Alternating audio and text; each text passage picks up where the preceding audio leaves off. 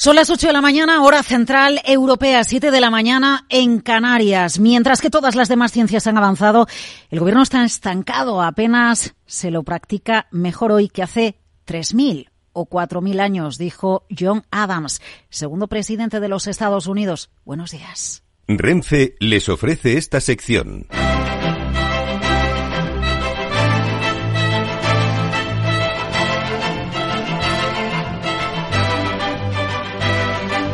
Capital, la Bolsa y la Vida.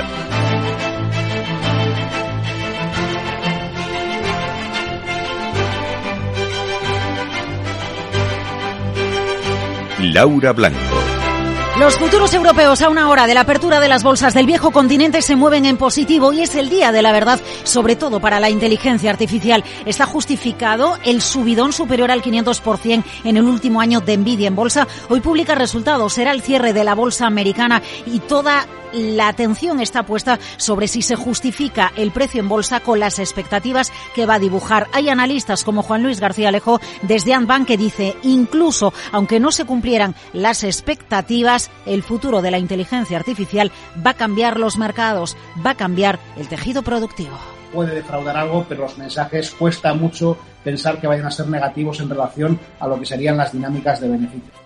Bueno, es el título que más eh, dinero mueve en la bolsa de los Estados Unidos de media en un día. Más de 30.000 millones de dólares en acciones se cambian de manos de Nvidia de media. El récord anterior lo tenía Tesla con 22.000 millones de dólares en acciones. La bolsa americana es una de las grandes protagonistas también por el movimiento de Jeff Bezos, el fundador de Amazon, no solo porque Amazon va a entrar en el Dow Jones de industriales en sustitución de la cadena tradicional Walgreens, sino también porque vuelve a beber un paquete de acciones, vuelve a vender un paquete de acciones del gigante del comercio online. 14 millones de acciones. En total ha vendido 50 millones de acciones en los últimos tiempos. Pero hoy es el día de la verdad no solo porque miremos a la bolsa americana, a la bolsa de Wall Street. También es el día de la verdad porque hoy vamos a tener la foto de los agricultores que después de dos semanas llegan a Madrid a protestar frente al Ministerio de Agricultura porque asegura, asegura la Unión de Uniones, que es eh, la organización convocante de la protesta que hoy llega a través de diferentes chimeneas a Madrid, a la ronda de Atocha, que no hay medidas propuestas por parte del gobierno de Pedro Sánchez o de Luis Planas que les guste. Luis Cortés, coordinador estatal de la Unión de Uniones. No tenemos ningún motivo para desconvocar, al revés tenemos motivo para seguir eh, reivindicando cada vez más porque vemos que el ministro Plana está profundamente equivocado con las medidas que quiere imponer que no sirven absolutamente para nada. ¿Qué foto nos van a dejar hoy los agricultores? Será una de las claves de la jornada junto al análisis de lo que viene. Viene un consejo de productividad, lo ha anunciado el ministro de Economía Carlos Cuerpo. Viene de nuevo, recuperamos la Comisión Nacional de la Energía. ¿Hasta qué punto va a enfrentarse con las compañías energéticas de nuestro país que aún no saben qué va a suceder con las desgrabaciones de por el eh, mantenimiento del impuestazo a los beneficios extraordinarios de estas compañías. Aquí algunas de las claves de la jornada que enseguida vamos a comentar en la tertulia capital con Rubén García Quismondo, Juan José Rubio, Eduardo Aguilar. También vamos a hablar con Tony Roldán y el último informe que pone encima de la mesa los riesgos para la economía española en los próximos meses. Pero antes nos acercamos en este miércoles 21 de febrero a las referencias geoestratégicas y económicas del día con Miguel San Martín en titulares. Renfe les ha ofrecido esta sección. Mario, que eso de que no te da tiempo a pillar el tren. No te preocupes, que lo he mirado y hay un tren cada hora. Así que nada, salsero, duchita fría, cafetito para la resaca y ya te estás viniendo que está tu ahijao y toda su clase esperándote. Niños, saluda al Tito. ¡Tito! En Renfe tenemos la mayor frecuencia de trenes de este país. Nadie te da más. No todos los trenes son como Renfe. Renfe, tu tren. El broker CMC Markets patrocina las noticias del día. Las noticias de este miércoles pasan sin duda por el conflicto entre Israel y Gaza. Estados Unidos ha vetado por tercera vez en el Consejo de Seguridad de Naciones Unidas una propuesta de alto el fuego inmediato en Gaza. Miguel. Que era presentada por Argelia con el apoyo de los países árabes e incluso ha tenido el voto a favor de Reino Unido. Tras la sesión ha comparecido la embajadora de Estados Unidos ante la ONU, Linda Thomas Greenfield, y ha justificado su oposición. Dice que esa resolución ponía en peligro las delicadas negociaciones con mediación eh, de Egipto y Qatar para una tregua y la liberación de los rehenes israelíes en manos de Hamas. Insiste en que Israel no atacará Rafah. No debe producirse ningún ataque en Rafah dadas las circunstancias actuales y seguiremos insistiendo en ello. Hemos oído lo que ha dicho Israel. No han ido a atacar a Rafah y seguiremos comprometiéndonos, instando y presionando en esa dirección para asegurarnos de que eso no ocurra. Linda Thomas Griffith avanza que Estados Unidos trabaja en una propuesta propia que presentará al Consejo de Seguridad de la ONU. Eh, la Organización Mundial del Comercio confirma la ilegalidad de los aranceles que Estados Unidos impone desde 2018 a la aceituna negra española. Y la Comisión insta ya a Washington a que cumpla con la sentencia. Un grupo especial de la OMC dictamina que no aplicó correctamente una decisión anterior del organismo que le obligaba a reducir los aranceles y daba de nuevo la razón a la Unión en un conflicto que se remonta hace cinco años. La Asociación Española de Exportadores, ASEMESA, espera ahora aranceles compensatorios por los los costes que ha tenido que asumir el sector. Centenares de tractores llegan hoy al centro de Madrid convocados por la organización Unión de Uniones. Es otro acto de protesta que se suma a la ola de movilizaciones que desde hace más de dos semanas impulsan diferentes organizaciones y plataformas del campo. Los agricultores han partido de diferentes comunidades y su objetivo es colapsar el centro de Madrid. El ministro de Agricultura, Luis Planas, afirma en el Senado que los precios en origen sí han subido. Si tomamos los datos de los precios en origen de conjunto de todos los sectores agrarios y ganaderos de enero del 2022 a diciembre de 2023, descontada la inflación, vemos claramente como han aumentado. Unión de Uniones reclama una cadena alimentaria que garantice precios justos a su producción, una PAC que ayude a ser competitivos y no ponga trabas y la protección del sector frente a la competencia desleal de terceros países. Los agricultores y sus protestas marcan la actualidad de un miércoles en el que vamos a analizar enseguida las consecuencias de la recuperación de la Comisión Nacional de la Energía, de la creación del Consejo de Productividad. Va a ser enseguida en un miércoles en el que tenemos muchas referencias en Europa, sobre todo en Alemania. Sarabot, buenos días. Muy buenos días, duda y es miércoles te cuento que en España el INE publica el índice de cifras de negocios en la industria correspondiente a diciembre de 2023. Alemania coloca deuda a 10 años y su ministro de Economía Robert Habeck presenta el informe anual sobre la economía del país. En la zona euro sabremos cómo ha evolucionado la confianza de los consumidores en febrero. Además la OCDE publica las cifras trimestrales de crecimiento económico. Y en Estados Unidos hoy se conocerán las actas de la última reunión de la Fed y los resultados de Nvidia. Laura vamos a escuchar ahora las conclusiones de ESADE sobre los riesgos para la economía este año. Uy uy uy casi que me da miedito escuchar eso, ¿no? Bueno pues antes de irme te dejo un consejito que se lo puedes pasar a Carlos Body. Si productividad quieres tener de Sarabot deberás aprender, jeje. Chao. Bueno, pues te vamos a poner en contacto con Carlos Cuerpo, el ministro de Economía y su Consejo de la Productividad. Gracias, Sara. El broker CMC Markets ha patrocinado las noticias del día. Vamos a conocer el estado de circulación por las carreteras españolas de GT. Patricia Riaga, buenos días. ¿Qué tal? Muy buenos días, Laura. Pues a esta hora muy pendientes de las marchas agrícolas previstas para hoy para Madrid se van a llevar a cabo estas movilizaciones de acceso a la capital en cinco columnas, desde Torrejón de la Calzada, desde Guadalajara, desde Robregordo y desde Segovia en la zona del Espinar. A esta hora, donde registramos tráfico lento, es en la columna de Robregordo, la M131 en Lozoyuela, la M100 en Villanueva y Fuente del Fresno en sentido A1. Pero mucha precaución porque todas estas incidencias pues pueden verse modificadas a esta hora por la evolución de las manifestaciones. Así que mucha prudencia y sobre todo antes de coger el coche hay que informarse de la situación en tiempo real y para ello disponen de los canales habituales en la Dirección General de Tráfico.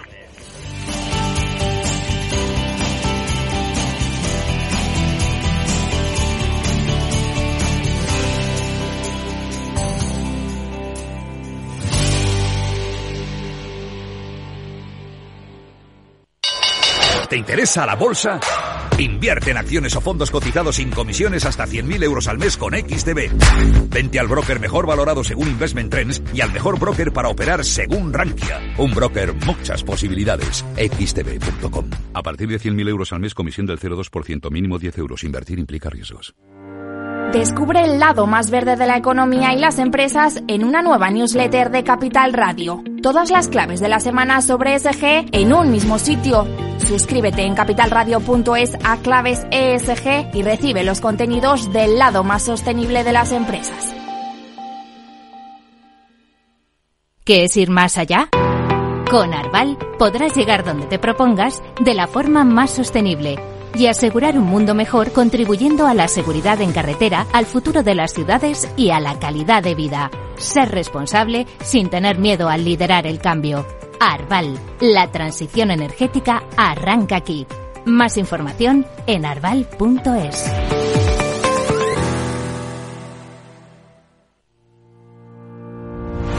Los miércoles a la una de la tarde en Capital Radio, Gestión del Talento. El escaparate de la formación para el empleo. Expertos formadores, agentes sociales y representantes de la Administración se dan cita en este espacio para impulsar el valor de la formación y el talento. Un espacio de Fundae, la Fundación Estatal de Formación para el Empleo, dirigido por José Joaquín Flechoso.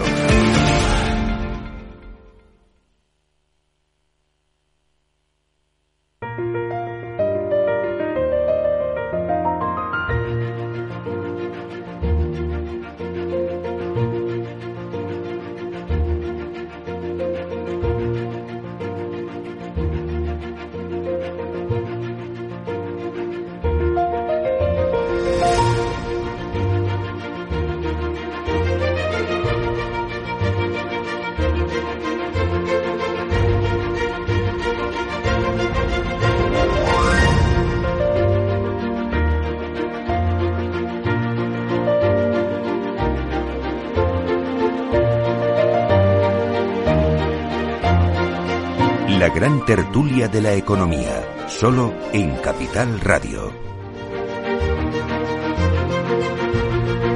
Hay que seguir avanzando con medidas que pongan al ciudadano en el centro, avanzando hacia el pleno empleo, avanzando, por supuesto, hacia el aumento de la productividad, que es otro de los grandes retos de nuestra economía, con empresas más grandes, más productivas, más competitivas y que sean capaces de afrontar el reto de la transición energética y de la transformación digital, entre otras cosas apoyándonos en el nuevo Consejo Nacional de Productividad que crearemos en las próximas semanas y también en los 83.000 millones de créditos del plan de recuperación. El ministro de Economía, Carlos Cuerpo, anuncia un nuevo Consejo de Productividad. La productividad está en boca de muchos economistas en las últimas semanas, en los últimos meses, porque nos quedamos rezagados en España respecto a la productividad. Vamos a hablar de este Consejo, vamos a hablar de la economía que necesita España. Vamos a hacer la gran tertulia de la economía. Es un placer saludar a Rubén García Quismondo, socio director de Coaval Abogados y Economistas. Rubén, buenos días. ¿Qué tal buenos todo? Buenos días, todo bien, todo bien. ¿Le suena bien que se vaya a crear un Consejo de la sí, Productividad? me parece bien. Todo lo que se haga por aumentar la productividad en España es un camino adecuado y correcto. O sea que esa iniciativa, como cualquiera que se tome en el sentido de mejorar la productividad, será una iniciativa muy buena. Juan José Rubio, catedrático de Hacienda Pública y exdirector del Instituto de Estudios Fiscales. Buenos días. Buenos días. El, Pues- hecho, el hecho de que se cree un consejo ya pone en el centro la palabra productividad. No, sea más útil o menos útil, al, al final pone el foco. Sí, lo que pasa es que tienen que coordinarse dentro del propio equipo de gobierno, ¿no? Porque mientras que unos eh, aboga- abogan por la productividad, otros ponen eh, de alguna manera chinitas esa productividad a través de eh, creación de regulaciones mucho más complicadas, de eh, incremento en los costes laborales, etcétera, etcétera. Entonces, eh, me parece muy bien la productividad, pero hay que hay que caminar. El camino se hace andando y, y en ese sentido, pues yo creo que bienvenido el Consejo de Productividad si sirve para coordinar las políticas dentro del propio gobierno. Pues repito, hay mensajes contradictorios desde el punto de vista de la productividad. Bueno, y además para que aumente la productividad de un país sí hacen falta, como decía el ministro, empresas de mayor tamaño, pero hace falta más inversión, hace falta más formación del trabajador, hace falta innovación, hace falta más formación por parte del empresario. Lo dijo FEDEA en un informe que publicaba la semana pasada. Esto de que aumente la productividad requiere un trabajo casi podríamos decir eh, co- coordinado, ¿no? Absolutamente. diferentes Y, y sobre todo a medio y largo plazo. O sea, esto no es un tema de hoy para mañana. Eh, nosotros venimos perdiendo productividad los últimos 20 años, de tal manera que no se han adoptado las medidas ni por uno ni por otro gobierno adecuadas para hacer todo lo que tú comentabas hace un momento. Entonces, todo eso exige eh, cierto consenso institucional y político desde el punto de vista de la organización de un plan estratégico de incremento de la productividad que seguramente es lo que pone el informe económico financiero de SADE, ¿no? En un plan estratégico que permita ir alcanzando hitos en cuanto a formación, a creación de empresas de mayor tamaño, en cuanto a formación empresarial, en cuanto a formación profesional, en definitiva, eh, crear eh, un eh, esquema de trabajo que sea además asumible por todos los gobiernos que se vayan desarrollando. Pero fíjate que yo iría en algo más sencillo, ¿no? El quitar los festivos en mitad de la semana y poner los viernes y lunes. Como los británicos. El, aumentar, por ejemplo, el bajar la tasa de, digamos, de asentismo, que tenemos un 4% y se ha duplicado en los últimos cinco años. El decir que aumente el tamaño de la empresa es algo que sí, que está muy bien. Lo que pasa es que los empresarios no aumentan el tamaño de la empresa por algo. A lo mejor porque le suben los costes laborales, le sube el riesgo cuando contratas a trabajadores, eh, te sube la tributación, la regulación es excesiva y luego además el tamaño de la pyme no deja de ser el tamaño adecuado para el mercado y el que decide el empresario. Entonces, de acuerdo con que aumente el tamaño, pero eso no dice nada.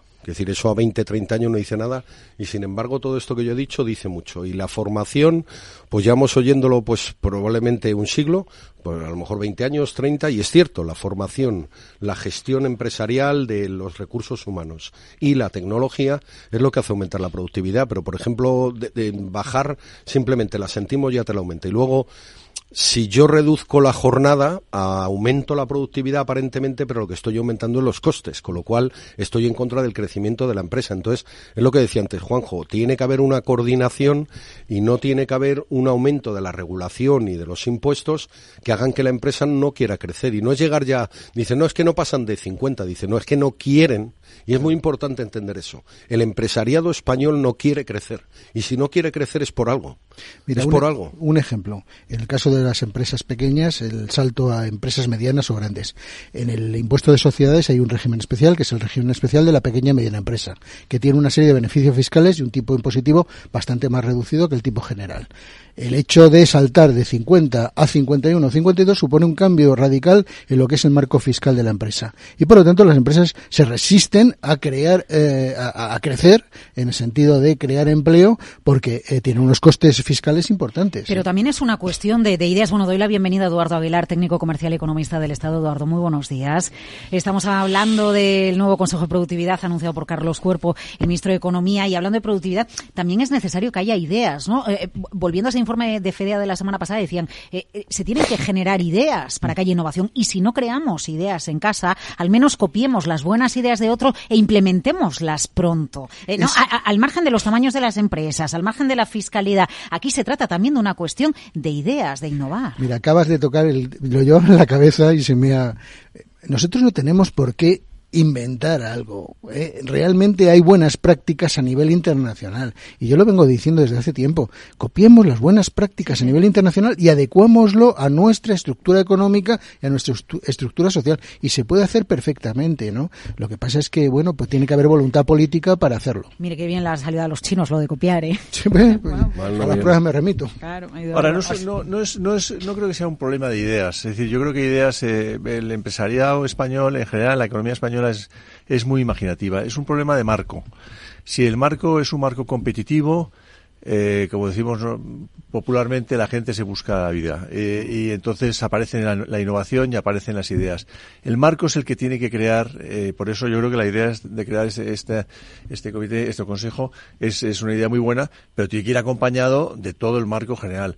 Cuando el marco empieza por una mala definición del eh, entorno fiscal, de la fiscalidad que vas a tener, pues claro, efectivamente, el premio potencial a ser innovador, pues se reduce y por tanto no hay ningún interés en eh, meterse en aventuras nuevas porque no sabes cómo te va a salir, ¿no? Es que además los datos no lo dicen. ¿Cuánto aumenta la, exportación? El empresario sabe perfectamente dónde está el negocio, por exporta. y ha llegado a un récord de exportación. O sea que tú al empresario en general, y yo no llego ni a, ni a 50, es que no queremos llegar, y yo lo digo como empresario, ni a siquiera 15 o 20. A mí lo que me interesa es la rentabilidad. Yo no creo una empresa para una ONG, ni creo una empresa para crear empleo. Eso lo hace el Estado. Yo la creo para ganar dinero. Evidente. Y si tú a mí no me lo facilitas, pues no me incentivo. Pero si gano dinero vendiendo fuera, pues me lanzo fuera. Por supuesto. Claro. es que de hecho la crisis del, del 2008 eh, generó un efecto de eh, competitividad exterior eh, importante en las empresas españolas, porque de la necesidad nace la virtud. Y realmente el esfuerzo exportador que se hizo en aquel momento, yo creo que lo estamos rentabilizando ahora en forma de, un crecimiento económico más sostenido que otros países, con independencia de que en el futuro pueda de alguna manera erosionarse ese efecto como consecuencia fundamentalmente de los países que demandan nuestras exportaciones, ¿no? Porque su crecimiento va a, va a estar eh, condicionado, ¿no? Eh, eh, ¿Va a ser bueno o va a ser malo para la economía española o neutral la creación, recreación del Consejo Nacional de la Energía y escindirlo? Se había, se había juntado en el año 2013 y se vuelve a separar el Consejo Nacional de la Comisión Nacional de la Energía con el sector energético en foco. ¿Esto es bueno para nuestra economía productiva? Eh, entorno, contexto en el que se mueven las empresas, Eduardo? Eh, bueno, yo formé parte de la primera comisión de energía hace ya mucho tiempo y, entonces había mucho debate sobre los órganos independientes. Yo soy muy creo muchísimo en la idea de que el órgano tiene que ser muy independiente, órgano eh, de regulador de ese tipo tiene que ser muy independiente y lo más especializado posible, porque eso es lo que le da prestigio.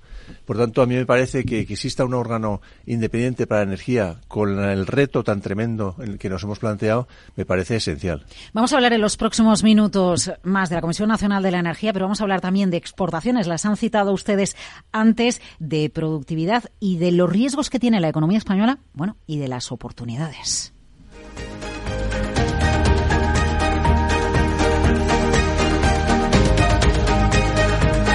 Capital, la Bolsa y la Vida. Laura Blanco. ¿Sabías que las empresas con mayor diversidad suelen tener mejores resultados financieros? La estrategia Global Diversity Engagement de Nordea invierte en compañías líderes en diversidad y colabora con las que van por el mismo camino. Porque la diversidad importa, también en lo financiero. Descubre más en nordea.es. Tío, ya estoy en el tren. A ver si tengo suerte y llego tarde, ya sabes. 30 minutillos y me ahorro el billete. No creo que en media hora me pierda mucho allá en el pueblo. Como mucho al Paco contando por enésima vez cómo conoció a la Juani. Con el compromiso Renfe de puntualidad, si tu tren AVE se retrasa más de 15 minutos, te devolvemos el 50% y el 100% si se retrasa más de 30. Normal que alguno prefiera llegar tarde. Nadie te da más. No todos los trenes son como Renfe. Renfe, tu tren.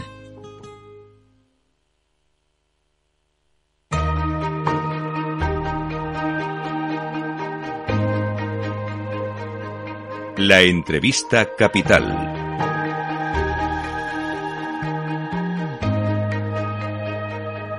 Laura Blanco.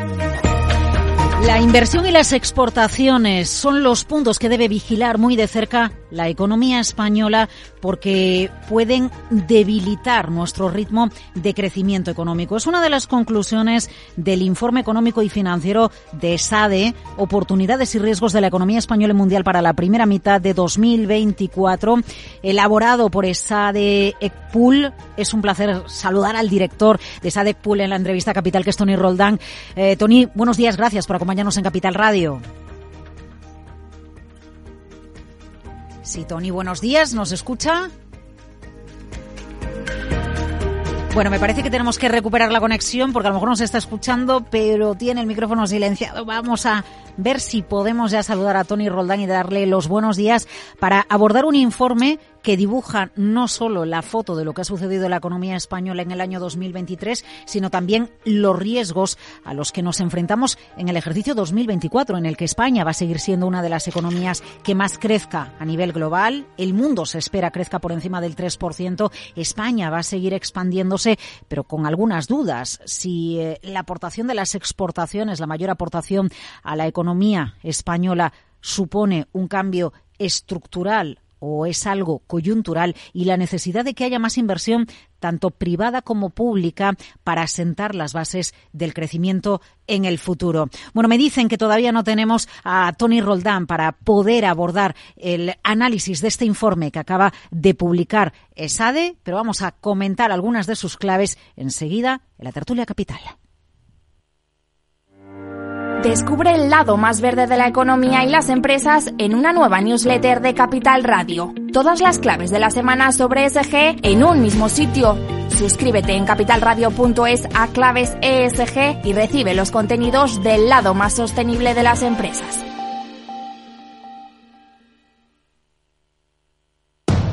Diez años contigo. Capital Radio.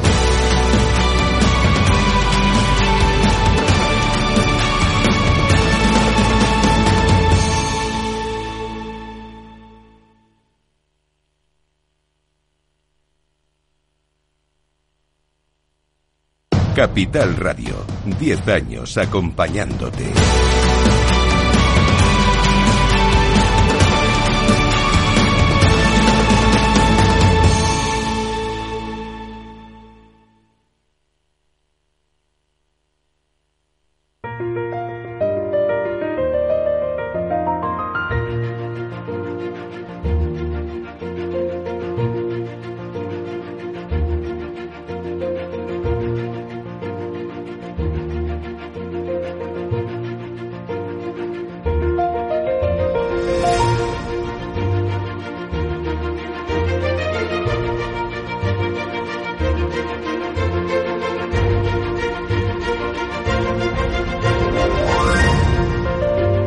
La entrevista capital. Laura Blanco.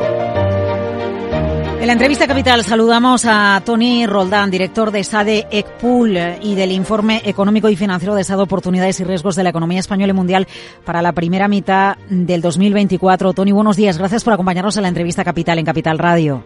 Buenos días, encantado de estar con vosotros. Eh, bueno, a ver, asuntos que, que, que deben preocuparnos y desde luego que deben ocuparnos. Las exportaciones en la economía española, la mejora hasta qué punto son estructurales, la necesidad de más inversión tanto privada como pública, son los dos puntos a vigilar en los que centrarnos en los próximos meses en nuestro país. ¿Son los riesgos, Tony? A ver, bueno, yo creo que el, el mensaje del, del informe económico que publicamos en ESADE con Banco Sabadell es un mensaje más bien positivo en general eh, de la economía española en relación a las economías de nuestro entorno, ¿no? Por varias razones. O sea, cerramos el año con un crecimiento claramente por encima de lo que habíamos previsto y claramente por encima de la media de las economías vecinas, en el 2,5%. Las perspectivas para este año son eh, por encima del 1,5%, 2%, eh, ahí, ahí está la horquilla. La inflación está pues en, va a estar en torno al 3,5% este año y cerramos claramente, pues en algunos casos por debajo de la mitad de los vecinos. Tenemos un mercado laboral dinámico, tenemos ah, buenos eh, resultados de exportaciones, tenemos buenos resultados de turismo, tenemos buenos resultados del de, eh, sector de la construcción inmobiliaria, etcétera. O sea que eh, en general los resultados son buenos. Hay algunas debilidades, yo diría que el farolillo rojo central de la economía española es la inversión privada, ¿no? Hay, hay, muchas hipótesis de por qué está sucediendo eso, hay razones que pueden ser potencialmente también relacionadas con la política. Fiscales, eh, ¿no? También. Sí, puede ser, exacto. Hay, hay, no, no, no, es evidente cuál es la cuál es la razón, pero hay un desequilibrio eh, en eso que puede perjudicar a la productividad futura, ¿no? Porque aquí la clave de la inversión es eh, que tú aumentes el crecimiento potencial, sobre todo si está bien enfocada eh, de la economía y si no lo haces, pues eh, básicamente ahora tienes el consumo tirando del crecimiento económico, eh, que digamos es más una cuestión de corto plazo, ¿no? Eh, más optimista que pesimista, desde luego, el, el informe que, que ustedes publicaban este martes y que incluye eh, cuatro artículos, cuatro análisis que son realmente interesantes, de Pablo Ramón Laca, de Ángel Ubide, de Judith Arnal, de Omar Rashid. Eh, me llama la atención como tanto Pablo de Ramón Laca como, como Ángel Ubide, eh, Tony, ponen encima de la mesa una realidad, el impacto que puede tener a llegar, eh, que puede llegar a tener en las cuentas eh, públicas, shocks vinculados al cambio climático y cómo un país tiene que prepararse para que eso llegue. Sí, bueno, hay muchos, o sea, el entorno, digamos, del paradigma económico internacional ha cambiado muy rápidamente, ¿no? Eh, vosotros lo seguís a diario y, eh, digamos, hay muchos elementos que hacen repensar eh, cómo enfocar la política económica, ¿no? En primer lugar, eh, está toda la dimensión geopolítica, ¿no? Los cambios, eh, pues la inestabilidad de la guerra en Gaza, Ucrania, en el Indo-Pacífico, las elecciones de, en Estados Unidos a final de año. Tienes, eh, por otra parte, eh, unos cambios importantes, ¿no? En el rol del que están jugando los estados en la economía, en el cambio en las relaciones comerciales, mayor regionalización, mayor inestabilidad y tensión entre las dos grandes potencias, ¿no? En China y Estados Unidos eh, y eso está afectando claramente a las dinámicas de política industrial, a los aranceles, etcétera, eh, y a las dinámicas comerciales. ¿no? Después es un, segundo elemento que yo diría que es muy importante, que es ah, eh, el relacionado con el cambio climático como cambio estructural, ¿no? O sea, las, como tú dices, hay crecientes riesgos asociados puramente al cambio climático para muchas industrias, para turismo, para eh, dinámicas internacionales de inversión, para las estrategias de los estados. También hay una necesidad muy grande, según el FMI, tenemos que duplicar la inversión en eh, industrias bajas en carbono eh, para lograr los objetivos de París. Por tanto, hay ahí un trabajo muy importante que hacer de inversión y eso sucede en un entorno de retos fiscales muy importantes de los gobiernos, ¿no? En el que hemos acumulado una deuda muy alta, primero, pues por ejemplo, en el caso de España, desde 2007, pues son casi 80 puntos de, aumento de deuda sobre PIB, ¿no? La media de los países avanzados está en 112% de PIB de deuda, ¿no? Eh, eso es consecuencia de muchos años de una política fiscal, una política monetaria muy laxa, eh, que permitió, bueno, después una crisis financiera, por supuesto, pues una pandemia que, lógicamente, los gobiernos hicieron lo que, lo que tocaba hacer, que era básicamente sostener la economía eh, en, digamos, en hibernación en un momento en el que tenías que mantener la cadena de pagos ¿no? entre los agentes económicos, o si no hubiera sido mucho peor. Pero lo cierto es que eso hizo subir entre un 20 y 30, 20 y 30 puntos eh, la deuda eh, sobre PIB en las economías eh, avanzadas. Y eso es un reto muy grande cuando te suben los tipos de interés. Y, entonces y además tienes unas necesidades de gasto muy grandes, ¿no? Desde la defensa hasta el cambio mm. climático, como decíamos, hasta el envejecimiento de la población, hasta esos intereses propiamente de la deuda. Por tanto, hay un trabajo muy grande que hacer de cómo, y es el enfoque de esos cuatro artículos que mencionas, de cómo encontrar espacio fiscal en ese entorno de alto endeudamiento, altos tipos de interés y altas necesidades de gasto. ¿no? Eh, y eso es lo que reflexionan los autores. Eh, otro, otro asunto que se aborda en este informe es la importancia de, los movimientos migratorios y cómo enfocamos la, migración, porque realmente en el último año eh, se ha convertido en uno de los revulsivos dentro del mercado laboral español y en muchas ocasiones en los últimos meses hasta el propio Banco de España también ha vinculado el dinamismo del mercado laboral español. ¿Qué, tenemos que, hacer ahí, Tony? ¿Qué, ¿Cuál sería el escenario óptimo para que haya crecimiento, para que haya eh, talento y para que haya dinamismo laboral? Bueno, no, se habla mucho en el informe de este tema, pero, pero en todo caso el, eh, es evidente que estamos en un entorno, las economías avanzadas, de alto envejecimiento, ¿no? Y envejecimiento muy rápido. En España es probablemente el caso más, uno de los más eh, graves, digamos, o más rápidos porque tenemos muy poquitos nacimientos y, vivimos más años que nadie prácticamente.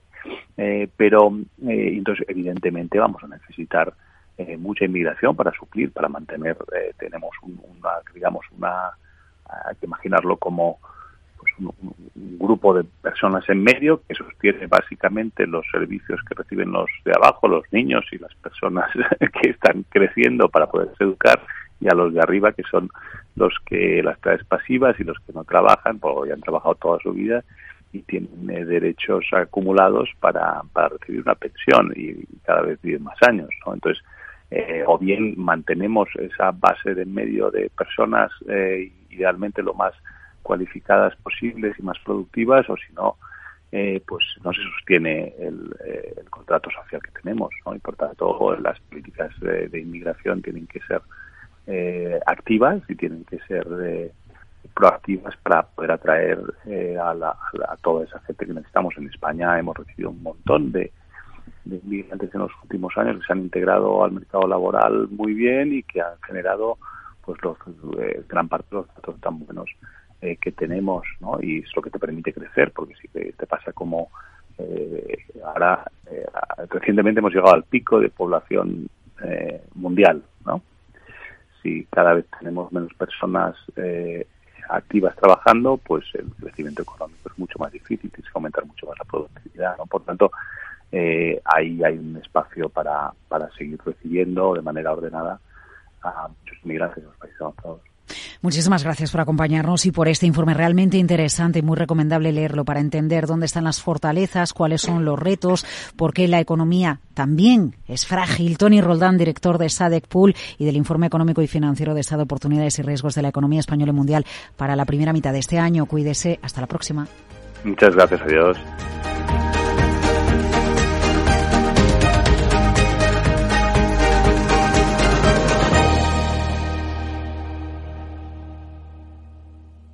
DEPAM, 150 años de consistencia en gestión de fondos de inversión y mandatos. Optimiza tu cartera con nuestras áreas de especialización en renta fija, renta variable, inmobiliario cotizado y ahora también oportunidades de impacto. Consulta depaminvestments.com y a tu asesor financiero. DEPAM, confianza, conocimiento. Capital Radio. La genuina radio económica.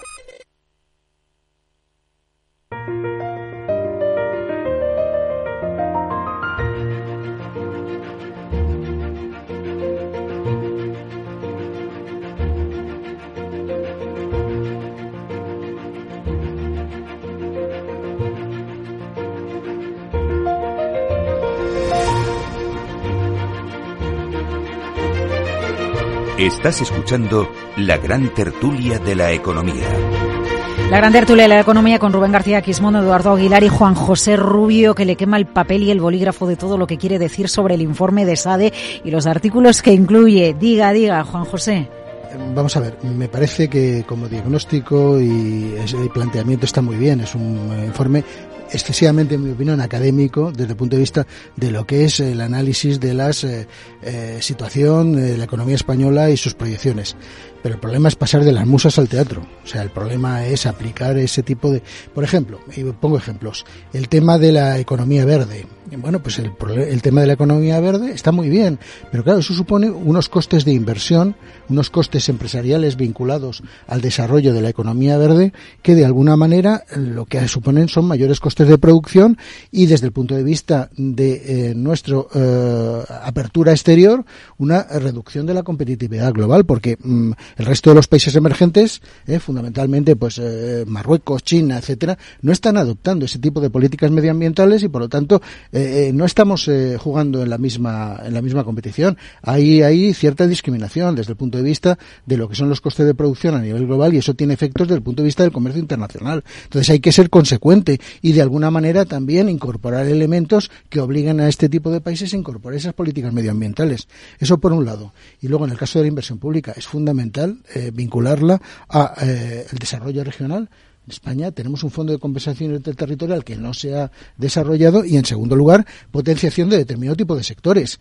O sea, hablando de inversión pública, tuvimos hace años un plan hidrológico nacional que no se desarrolló y que de esos eh, polvos tenemos estos lodos. Porque ahora mismo uno de los problemas del sector agrario es que no tiene capacidad de productividad como consecuencia de la inexistencia de una materia prima, como es el agua. Eh, Rubén y Eduardo enseguida hablan de los lodos, eh, que tenemos, porque tenemos muchos más. Pero quedan 23 minutos para que abra sus puertas las bolsas europeas y los futuros vienen en positivo. Si inviertes en bolsa, esto te interesa. XTB, tu broker con más de 15 años en España, tiene la mejor tarifa del mercado para comprar y vender acciones y ETFs. No pagues comisiones hasta 100.000 euros al mes. Si inviertes en bolsa o quieres empezar, más sencillo imposible. Entras en xtb.es, abres una cuenta online y en menos de 5 minutos compra y vende acciones sin comisiones. Además, con atención al cliente las 24 horas del día. ¿A qué esperas? Miles de clientes ya confían en xtb.es. Un broker, muchas posibilidades. xtb.es a partir de 100.000 euros al mes, la comisión es del 0,2%, mínimo 10 euros. Invertir implica riesgos. Pues hablamos de los lodos de la economía española, bueno, o, de lo que usted quiera, ¿eh, Rubén? Bueno, yo no, no, no sé si decir de los lodos, pero el optimismo esté así, bueno, yo no coincido. Quiere decir, la economía española creció pues porque se hundió Eh, le voy a recordar que en 2020 cayó un 11,3, así que en el 2023 alcanzamos el nivel de PIB y en el cuarto trimestre. El dinamismo del mercado laboral se acompaña de una tasa de desempleo juvenil de más del 20% y de una general del 11,7. La creación de empleo suele ser parcial y en determinados meses al año y fundamentalmente pública. Si lo que necesitamos es gente que importamos para trabajar, pero tenemos 2.800.000 personas en desempleo, o tenemos una economía sumergida gigantesca, que yo creo que en parte es eso, o lo que tenemos es un montón de gente que ya no quiere trabajar porque vive muy bien de las subvenciones. Si las políticas verdes son fenomenales, pero no las aplica el resto del mundo, por lo menos al mismo ritmo que lo aplicamos nosotros, pues entonces tenemos un problema. Si el Estado sustituye a la economía privada y la economía privada no quiere invertir en un determinado entorno, pero sí huye porque exporta, pues eso lo que te está indicando es que el entorno local no es atractivo para invertir y nos cae la inversión extranjera, la inversión nacional no quiere invertir porque se encuentra con un entorno probablemente en el que es sustituida por el Estado. Cuidado que es más del 50%. Así que lo que haga el Estado es lo que determina la economía española, pero eso no es bueno, eso no pasa en los países líderes. En los países líderes, me, a raíz de lo que usted dice, recuerdo eh, un relato que se incluye en el libro eh, La guerra de los chips y explica cómo cuando Japón consigue convertirse en una gran potencia de la electrónica en los años 80, mm. porque la electrónica de Estados Unidos como potencia de chips la había derivado a los japoneses, pusieron manos a la obra y sí que tuvieron que hablar con el gobierno para que mediara y lo hizo a través de la chip eh, eh, bueno, a través de la legislación, pero no, no en concepto sustitución, sino en concepto colaboración, crear las condiciones adecuadas para volver, permitir que resurgiera la industria de chips y, eso probablemente eh, es lo que hace que años después nazcan empresas como Nvidia, las que ahora son las protagonistas. Claro, o sea, yo que el Estado colabore con la industria privada es excelente y además es necesario. Y además cuando hablas de investigación básica, de investigación y desarrollo, que parece que en el informe de SADE se les ha olvidado, no vaya a ser que salga un 1,4 y entonces todos nos quedemos un poco, pero claro, Japón en los años 50, Estados Unidos le perdona el haber perdido la guerra porque tiene una guerra en Corea. Y como tiene una guerra en Corea, lo que hace Estados Unidos es decir, mira, te voy a abrir mi mercado y te voy a dejar desarrollarte y tú lo vas a hacer bien. Y Japón lo hace bien, colabora el sector público con el privado para que el privado vuelva a surgir con potencia y sobre todo en investigación y sobre todo en la básica. Y fenomenal. Pero es que aquí lo que está viendo es una sustitución y no una colaboración y una retracción del empresariado a cambio de una acción del gobierno que además es con 30 puntos de PIB, porque Claro, ¿por qué ha bajado el porcentaje de deuda? Pero ha bajado por la inflación, porque no hemos reducido nunca el déficit, hemos aumentado la deuda pública en 350.000 millones y recuerdo cómo se han aumentado los empleos, todas las administraciones, no una, todas, 750.000 empleos, que es una verdadera barbaridad, porque aumentan cotizantes a la seguridad social, pero aumentan parciales. Dos el 20% de las personas que están cotizando a la seguridad social hacen 10 horas a la semana, dos días a la semana, están solo cuatro meses. O sea que tenemos, y además yo, a mí me parece muy bien la emigración porque es necesaria para dinamizar una economía. De eso no tengo ni la más mínima duda. Pero a mí que sea el emigrante el que haga el trabajo del nacional, cuando el nacional, o sea, ¿cómo puede haber un pueblo en Andalucía, o en Extremadura, o en Castilla-La Mancha, o en Madrid, me da igual el lugar, con un 28% de desempleo importando mano de obra? Eso no sé, es como... Porque quizás los sueldos que se pagan, eh, la mano de obra ah, nacional no, los, no los quiere. No los quiere, pero porque recibe una ayuda que le permite vivir sin trabajar. Entonces yo creo que ese sistema es un poco caro. Eh, me da a mí que es un poco lujoso. Eduardo. Bueno, yo estoy muy de acuerdo con lo que dice Rubén. Eh, me parece, bueno, me parece excelente que haya informes de este tipo. En los últimos cuatro años aquí en la tertulia nos hemos hartado de comentar que no se habla de clima económico, de progreso, el gobierno no empuja eh, nuevos retos y por lo tanto no hay un clima general en España que favorezca la actividad económica y la competitividad. Eh, que, este, que esto cambie, pues sería excelente. Eh, ahora no cambia con sustituir efectivamente una actividad por otra. Esto es un parche que oculta las cifras y entonces muestra pues que la economía se sostiene, pero se sostiene con muy, bajos índices de competitividad. Eh, el tema del cambio climático aparece en algunas, eh, en algunas de estas, eh, de, las, de estas aportaciones muy ligado a fenómenos como incertidumbre geopolítica, etcétera. Hay dos aspectos. El primero, la primera generación del cambio climático es estamos en un problema de cambio climático ¿Qué nos ocurre? Pues nos ocurre, pues eso, tenemos problemas de agua porque antes no se hicieron los deberes, tenemos algunos problemas de contaminación, etcétera, porque tampoco se hicieron los deberes. Y entonces, ¿qué es lo que hay que hacer? Pues efectivamente hay que, crear una solución a esos problemas inmediatos, que es un poquito más complicado que ponerse a hacer economías verdes. ¿eh? Eh, economía verde es la sobrereacción a un problema inicial. ¿Que hay que hacerlo? Sí, pero a un ritmo que la economía lo pueda sostener. Porque si nos ponemos verdes, verdes, verdes, lo que haces es fundir la economía. Es decir, no tienes capacidad inversora suficiente como para que todo el mundo sea verde, no se produzca ningún bueno, tipo... lo ha visto Alemania en el último año, por, ¿no? ejemplo, por eso está como está. Por ejemplo. Y entonces, eh, eh, eso, es una, eso es un debate muy a largo plazo, muy estratégico, que hay que hacerlo con mucho cuidado para no equivocarse. Aquí nos hemos equivocado ya dos o tres veces en, ese, en esa vía. Y nos podemos seguir equivocando. Ahí no cabe no cabe filosofías y no cabe meterle adicionalmente eh, temas de, de, utopías ideológicas, porque entonces te equivocas, te equivocas gravemente y los efectos se ven más tarde. Que nos ha pasado es que, ya. Más tarde tampoco, ¿eh? Hoy Bueno, tenemos una tractorada Claro, aquí en Madrid. yo, Sí. y es consecuencia de una planificación de la PAC que ha fracasado. claro. En- o sea, ¿por qué tienes a, tú piensas que un agricultor hoy en día no decide prácticamente nada? Ni qué planta, ni qué abonos utiliza, ni qué fertilizantes, ni cuándo deja barbecho. Una planificación que ha fallado porque los que la usan y la aplican de sol a sol por la mañana no les es rentable. Así que esas planificaciones, yo siento mucho decirlas, pero no sustituyen bien a la economía de mercado. O sea, el mercado asigna mejor.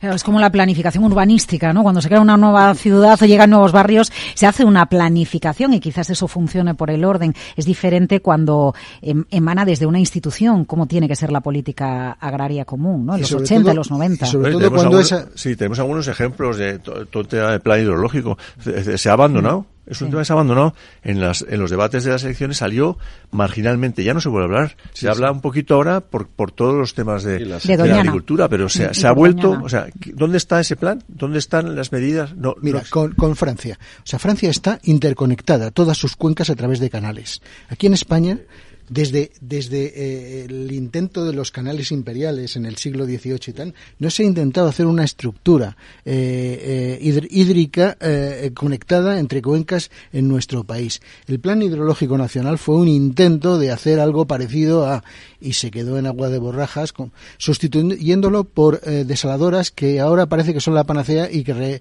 realmente contaminan, medioambientalmente son una ruina, etcétera. Unos costes energéticos brutales. En definitiva, repito, hay una falta de planificación estratégica a largo plazo en cuestiones fundamentales. Eh, Que- hoy, hoy esperamos por parte de, de Bruselas eh, un diagnóstico de cómo están llegando a la economía los fondos europeos. Esperamos un informe intermedio. Eh, el- bueno, el propio informe de SADE calculaba que a la economía española le han llegado 50.000 millones de los 70.000 ah, eh, previstos y a ver qué nos dice hoy Bruselas, porque esto es ayuda, ayuda en vena, controlada y fiscalizada, pero es precisamente ayuda en vena para las economías. que, que- que hemos visto ya, con independencia de lo que diga el informe, las dificultades enormes para asignar esos. Y eso forma parte también del, del, del debate permanente económico cuando las la actividad pública no está en función de la actividad productiva de la economía, algo falla.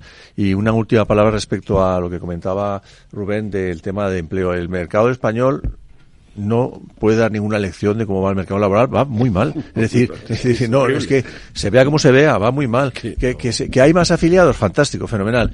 Pero que haya índices de paro como el que hay, abandono de pueblos y de regiones enteras ligados a industrias estratégicas nuestras, como por ejemplo turismo, es increíble. Bueno, y abandono escolar, ¿eh? que seguimos por encima de los niveles de la Unión O sea, Europea y eso es la antesala con el plan hidrológico, es la antesala de otra cosa. Esa ¿no? asignatura va fatal, suspendida. Y lo que hay que hacer es meterle mano al tema, pero en serio. Pero Hay además otro, es otro que- tema que comentaba Rubén, es el tema de la economía subvencionada. Estamos siendo una economía donde se está subvencionando demasiados sectores, demasiados colectivos, etcétera, y eso genera desincentivos a lo que es la participación en el mercado de trabajo y, en definitiva, desincentivos desde el punto de vista de la productividad nacional. Fijamos, eh, hay que tener mucho cuidado con el tema de a qué sectores se subvenciona, en qué condiciones y con qué circunstancias. Porque repito que se está produciendo una generalización del régimen de subvenciones pero hablamos, por ejemplo, ahora de asignación de los fondos públicos. Y sin duda es una ayuda, hay parte que es préstamo y otra que es ayuda. Pero las administraciones lo reciben, sin duda. Incluso lo reparten de la central a la autonómica. Pero sin embargo, el porcentaje de llegada a la empresa es mínimo. Porque además, yo creo que no los vamos a, utilizar, siento decirlo, porque no tienes empresas que quieran pedirlos por los trámites, por las dificultades, las administraciones son muy lentas. Sin embargo, los americanos que han hecho con el ATESTE yo te subvenciono los impuestos los próximos 10 años. No me pidas nada, macho, ya lo tienes ahí. Venga, si inviertes en Estados Unidos, no vas a pagar. y es súper rápido. Es mucho más es eficiente, mucho más eficiente porque no me meto ahí a darte subvención, a comprobar tu solicitud, que tiene que tener 300 folios, cuatro consultoras. Pero Rubén, ¿no cree usted que si no se metía... Yo, entiendo perfectamente lo, que usted está diciendo, ¿eh? pero eh, eh, si, si usted recuerda, hace tres años el dilema del plan de recuperación era que alguien iba a meter la mano y se iba a quedar por el camino, ¿no? Y, efectivamente parte de la fiscalización de todo el proceso eh, obedece a eso. Otra cosa es que las convocatorias que se diseñaran en su día no atienden a las necesidades de las empresas, como sucede con el kit digital, bueno, o con una serie de planteamientos que luego como empresa, como pyme, para cumplirlos y poder acceder a las ayudas, claro. uf, madre mía. Pero el tema es ese, el tema no es, yo lo entiendo, o sea, como tenemos una tradición de corrupción, digámoslo, en todos los partidos, desgraciadamente, demasiado alta, la administración pública se protege y dice, cuidado, contrólalo bien, que si no luego nos salta. Pero claro, eso ralentiza, burocratiza y al final el 20% es el que llega a la empresa. Luego, alguien define lo que cree que debe de ser y entonces el empresario lo mira y dice, pues a mí eso no me interesa, porque eso no me hace ganar dinero. O el kit digital, que ha sido un éxito, pero no ha aumentado nada la productividad. Muchísimas gracias Rubén García Quismondo, Juan José Rubio, Eduardo Aguilar. Ay, qué corto se nos ha hecho esto. Y, todavía nos queda la foto de los agricultores en Atocha, que sin duda va a ser una de las imágenes del día. Eh, ánimo con el miércoles. Sean ustedes muy productivos. ¿eh? muchas gracias. ¿eh? Y yo quería decir una cosa, que es muy...